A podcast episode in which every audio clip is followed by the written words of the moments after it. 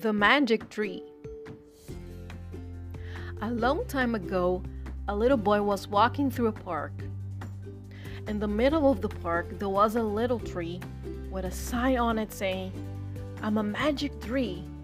Say the magic words and you will see. The boy tried to guess the magic words. He tried, Abracadabra, Hocus Pocus, Tarantanta, and many more but none of them worked. Exhausted, he threw himself onto the floor, saying, Please, dear tree. And suddenly, a big door opened in the trunk.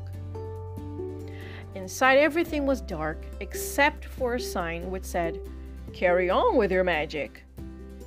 Then the boy said, Thank you, dear tree. With this, the inside of the tree lit up brightly and revealed a pathway leading to a great big pile of toys and chocolate.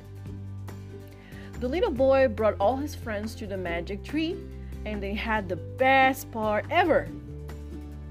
This is why people always say, please and thank you are the magic words. Don't forget to use these magical words, right?